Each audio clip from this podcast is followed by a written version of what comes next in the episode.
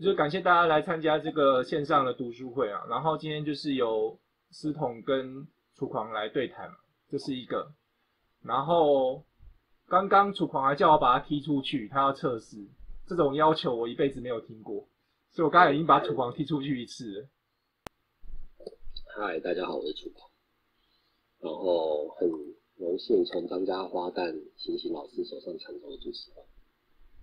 今天我们的讲座刚刚提到是上帝导演福，风回到考的，都好像都是自己人，所以前前言我就不讲太多。反正最令人荣幸的是，还可以邀请到司徒和对谈诗的录音。小时候都是看司徒的诗长大，开玩笑。然后很多年前，其实我还不太懂，都在都在乱写的时候，就已经在 follow 老师的博格，非非常喜欢他文字里面的典雅。什么老师？不要在那边，马上变变得很老哎。那那个二零零九年的时候，司徒他出版的第一本小说《女生上帝》。那诗人他以一个不可一世、高高在上的一个主宰者上帝，他发出了这个宣言。但是我认为那个不是目空一切的那个主宰的上帝，他我觉得他是一个绝对自卑的一个化化身。因为绝对因为自卑，所以需要造就这个女生上帝这个鲜明的呃强烈的这个外表来掩饰一些什么东西。然后六年之后，二零一四年，司彤他在往自己的身上看过去的时候，他出了第一本的诗集《朱雨杰》，他看到爬满自己身上的那个铁链，我觉得那本《朱雨杰》他那个感觉就是铁链、倒钩刺、铁丝网。然后我们需要浮在下面，浮在那个铁丝网下面去爬行那种感觉。那缠那不但缠绕住我们自己的身体，也缠绕住了我们的灵、生灵、灵魂，然后甚至生活。对啊，我要拿书哈。你你这提醒我要先讲燕谷。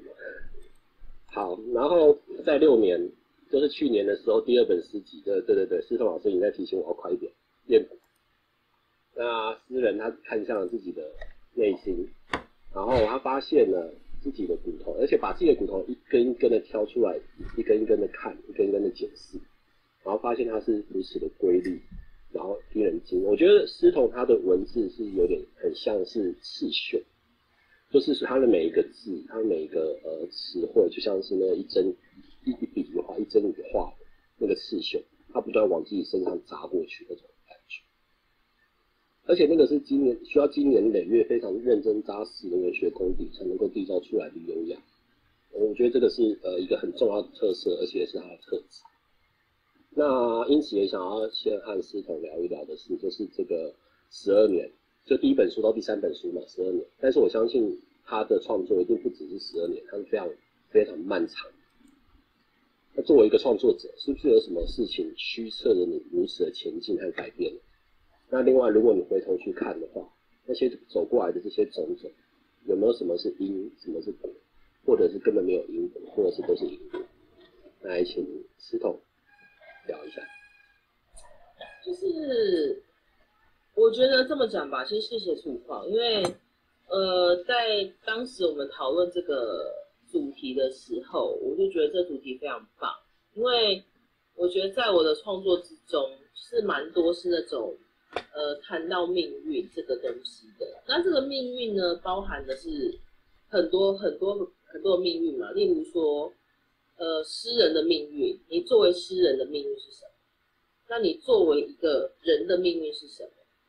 那以及还有你抽离出来，你你抽离出来，你把你自己放在一个主宰的位置，或者是一个，或者是一个这个，我的意思是说比较。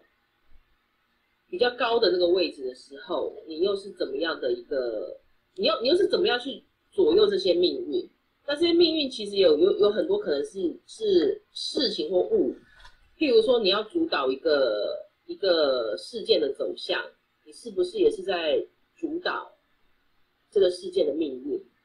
然后我觉得其实像我们，我觉得土房是这个设计是非常的非常的精致，而且非常的细腻。我们分成三个部分来讲嘛，啊，四个四个主题来讲，写诗的命运。然后我必须说，哎，就是，呃，我一开始出版短篇小说集嘛，因为我是想要成为小说家啦。我是想要成为小说家，但是就是因为自己写的小说，然后又看了这么多优秀的小说之后，就深深的知道，了就是做自己擅长的事就好。然后人终其一生，就是我们在追寻的，就是呃四四个字嘛，就是趋吉避凶嘛。那就像我们今天穿衣服一样啊，你看，就像我那么胖啊，我怎我怎么可能会穿露肚装呢？对吧？我一定是遮住。那所以其实写作这件事情对我而言，就是写，应该是说说写诗吧。我后来发现到我比较能够掌握呃所谓诗语言的部分。当然，我还是有我的小说梦啦。但你要认，但是要认知到自己没有天赋这件事情。然后包括像我，我自己写散文，我也写的不是很好。我觉得我是一无是处的人吧，可能就是比较能掌握是诗的语言。那我们今天在讲，呃，所谓的这个写诗的命运，我觉得写诗的命运呢，就是你不要去想你会有什么命运。就像就像很多人会讲说，呃，就像我之前有接受过一个访谈嘛，他就讲说，哎，对于年轻创作者有没有什么建议的？那我的建议很简单呐，是，你不要得失心太重。呃，你你得失心太重的时候，你就会去，你会变得不快乐了，然后不纯粹了。例如说，你就会想说，为什么，呃，能能够上上得了那个很好的诗刊，然后我不行？那为什么别人可以得得奖，我不行？那为什么别人可以有这么多呃读者，或者是他可能诗集可以卖卖个一刷二刷之类？哎，我连一刷都没卖完哦，谢谢大家。那如果你一天到晚就是有存着这样的得失心的话，你当然会觉得你很不开心、不快乐。那我觉得写诗的命运，你最当你就像对我而言吧，呃，写了这么久，十三岁到现在，十三岁到现在二十六年。那它已经超过我人生中非常大的一部分，而且我持续的，就是确定，就是我会继续写下去。那在这个状况之下，我所我所能够掌握的命运，就是我我继续写，好，但是我也但是我也接受了，我可能没办法再继续写的这件事情。啊，就像我讲的，我看到有一些诗人，有一些作家。就是到了这个年纪，到了某一个年纪，他写出来的东西已经是非常可怕的。我所谓可怕，不是那种哦直指人心的可怕哦，是那种你看就知道，就是你就是挺，你看就知道你会劝他。你我自己都觉得说，如果是我，我就我就不会再写了，写的这么差，然后甚至是呃消耗自己早年累积的一个名名声的话，那我觉得不如就不要写。然后在一个比较漂亮的时候退场，我觉得退场其实很重要啦。我自己也有做好这个准备，就是哪天自己可能就是写的东西写的不好了，然后没有没有成长，没有进步，不行了，那我就退下来，我就不写嘛。那不写，但是我跟写作的命运也不见得因此而断联。我可能因为这样子的关系，我可以变成就是我可能就可以教学，呃，或者是我成为一个专业读者。呃，用用我自己可能会会会写作的部分，我觉得这个地方楚狂就做的很好，就是他是一个非常专业的读者。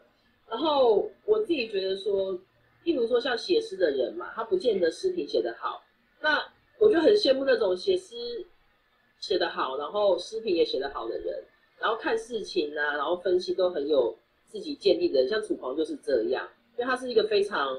就是我认识楚王到现在，我发现到他是一个非常逻辑、逻辑跟条理非常清晰的人，而且他是一个就是非常严谨的去执行思考这件事的人。就是有些人会想，啊，王在思考啊，为什么没有哦？你你以为在思考，其实你没有思考哦。这这又是另外一个命题啦。那显示的命运，我觉得大概就是这样，我们没有办法去掌握它嘛。但是我觉得可以有很多的方式去调整自己的心态。好。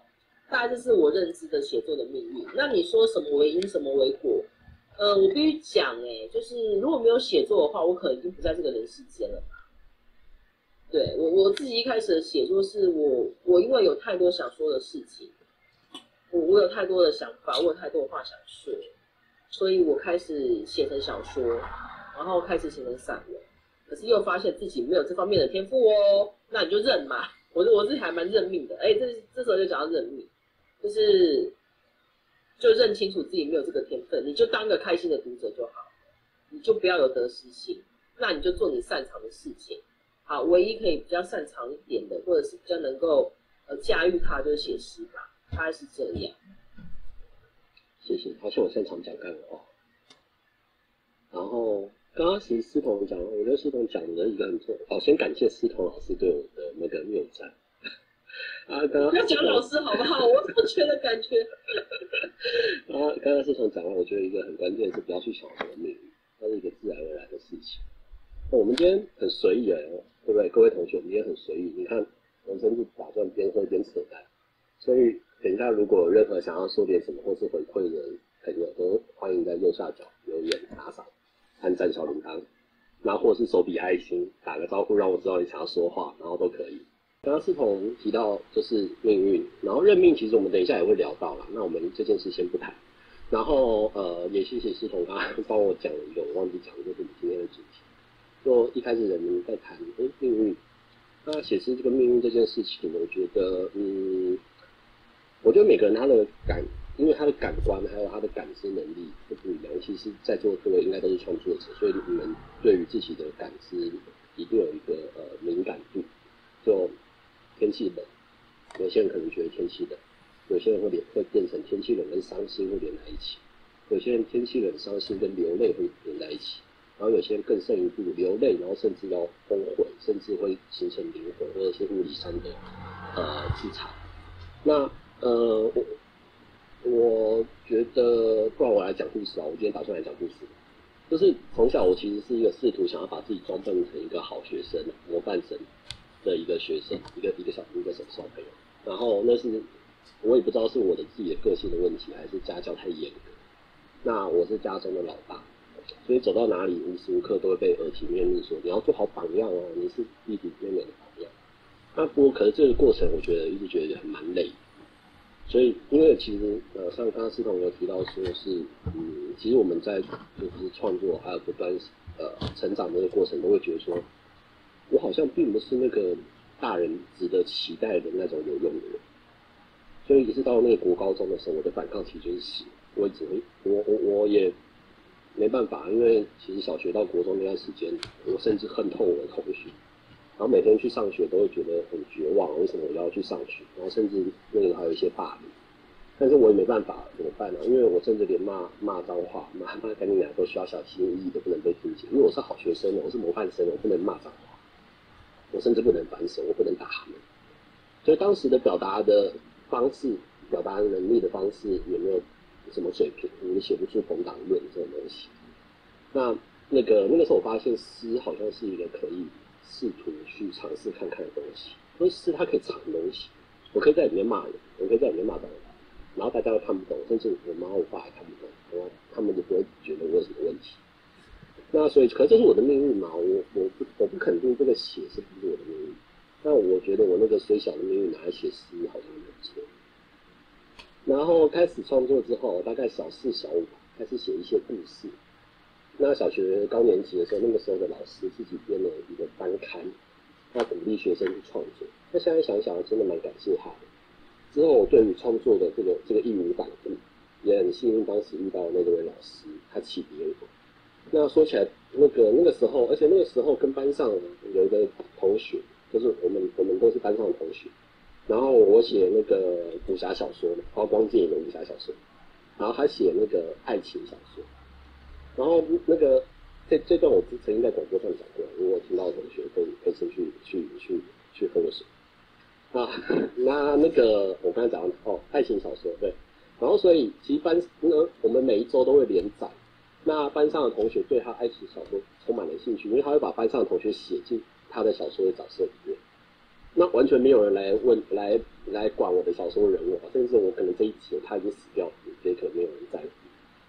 所以其实我的创作其实一直以来都是好像也都是这样。然后当时我也非常羡慕，就羡慕说哇，就跟他石头讲嘛，有些人可以变畅销书，有些人可以变畅销作家，虽然他写的是，那其呃这个这个这个或许也是我们的命运，就是从一开始都选择了一个没人在乎的创作。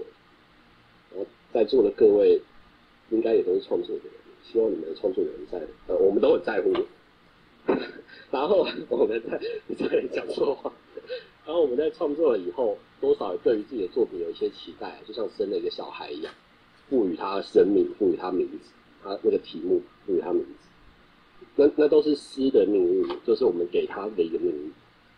像诗童的诗有一首非常长，在燕谷的最后面，罪恶之城各各美拉，收录在燕各美拉，没错吧？应该没错，对，盖美拉，盖美拉，哦，罪恶之城盖美拉，收录在燕谷，它篇幅真的很长，那就像是旧约圣经里面的史诗一样，那个史诗史诗的叙事，它描绘了一座虚构的城市盖美拉，因为盖美拉这个词汇跟希腊神话里面最早的合成兽是一样的。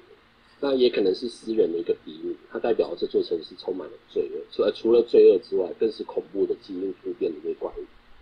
那我先讲到这边，因为其实这边其实是我们的第二个主题，就是诗的命运。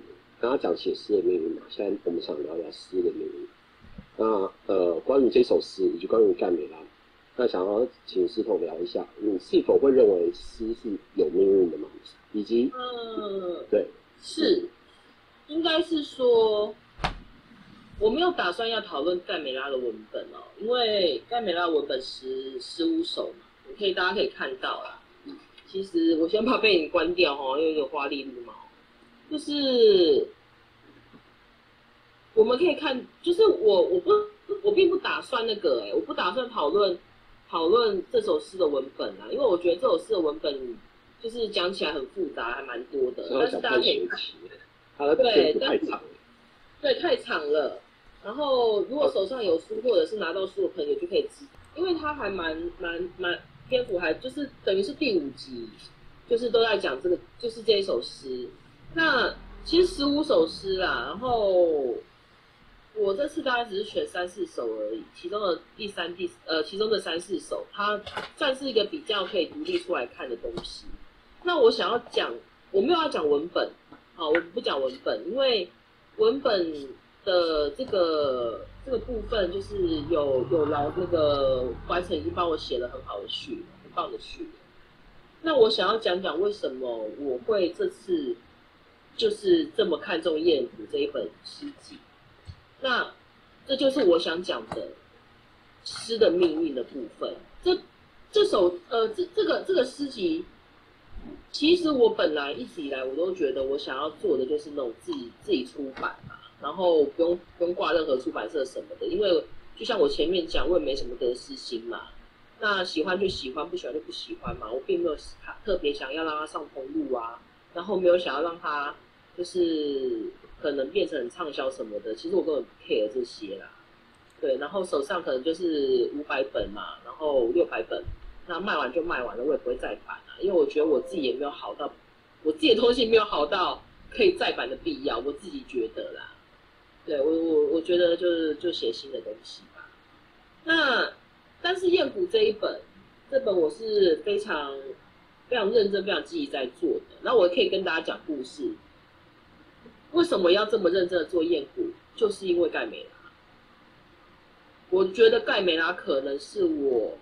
写作生涯中，呃，它真的可能会算是空前绝后的东西。我的意思是指说，五十岁的林思彤来看，六十岁林思彤来看，他不见得写得出盖美拉了，因为那个东西是一个阶段性的完成。所以我觉得，然后再加上我对他的期望很高，因为我刚讲了嘛。我们在讲暴力书写的时候，我们会讲到呃，可能陈克华，然后或者是什么唐娟啊这些的，然后女性的暴力书写很少，我在目前想不到几个啦，可能我孤陋寡闻。那就算有，也是很前面的事。然后我就反观，哎，我这是七年级，那七年级的人在写暴力书写，好像又没有，就是又没有什么人在写暴力书写，然后可能写就是那种单篇单手。然后没有一个很大的架构，没有一个很完整的架构，都在讨论所谓的女性暴力书写的部分，然后所谓的一个呃颠覆在父权宰制的部分，好像没有人在讨论，没有人在写这个哎。那我就想当第一人呐，就是我自己，就是我自己每次写，就像我之前讲，我每次写写作或出版的时候，我都会有自己一个要求，哎，就是我不要每一本都长得一样啊，我不要每一本风格都一样啊。那因为盖美拉，所以我会认真的想要好好的做这本书，好好的出版。